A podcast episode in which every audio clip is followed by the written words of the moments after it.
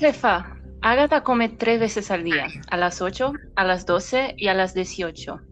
El mayordomo le da comida y pasea con ella todos los días. Los paseos siempre ocurren a las noches en el jardín, de las 20 horas a las 22. Después del paseo, los dos van a dormir. Vale, vamos a llegar de barco por el lago Paranoá a medianoche mientras el mayordomo duerme. Elena, tú que estás infiltrada en las guardias, va a amordazar y atar las otras guardias sin piedad. Yo y la otra secuestradora vamos a poner nuestras capuchas. Va a dejarnos, dejar, dejamos entrar. La habitación de Agatha va a estar cerrada.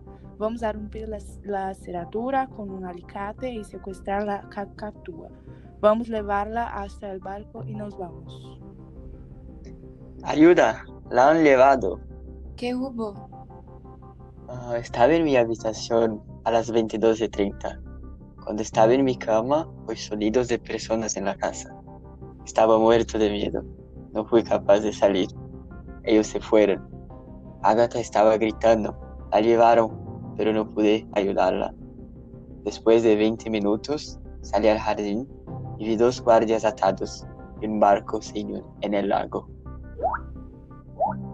Dos horas después, Encontramos el, ba- el barco roto en la puente JK con una de las guardias y dos otras mujeres. Agatha no estaba allí. Por supuesto, se libertó de los secuestradores. Ahora no tiene dueño, es verdadera libre, verdaderamente libre.